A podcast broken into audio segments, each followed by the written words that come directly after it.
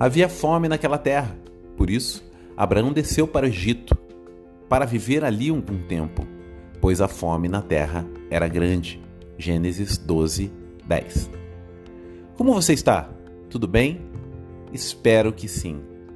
O tema dessa mensagem é obediência diante da adversidade.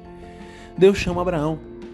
Vá para o lugar que eu mostrarei a você. Através de ti serão abençoadas todas as famílias da terra. Aleluia!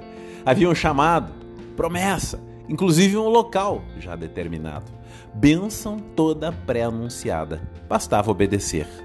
Mas, pensando em dar uma ajudinha para Deus, em Negueb, Abraão, diante da fome da terra, foge para o Egito, esquecendo que Deus pode restaurar vidas em sequidão, como faz com as torrentes de Negueb.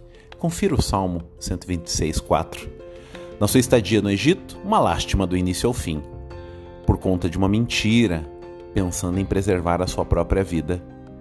Abraão é descoberto, leva uma chamada de atenção por parte do Faraó, passa constrangimento diante dos seus parentes e servos. O adorador, que edificou altares, não pôde edificar um altar no Egito, pois estava em fuga dos padrões do seu Senhor. Portanto, é possível que, mesmo servindo ao seu Senhor, mesmo em direção ao seu chamado, ainda assim alguns temores desfoquem seus projetos, sua missão. Confie no Deus que te chamou. Não busque atalhos. Siga integralmente o caminho. Saiba que haverá espinhos, fome na terra, mas você e eu precisamos permanecer no caminho para a glória de Deus e a alegria do nosso coração.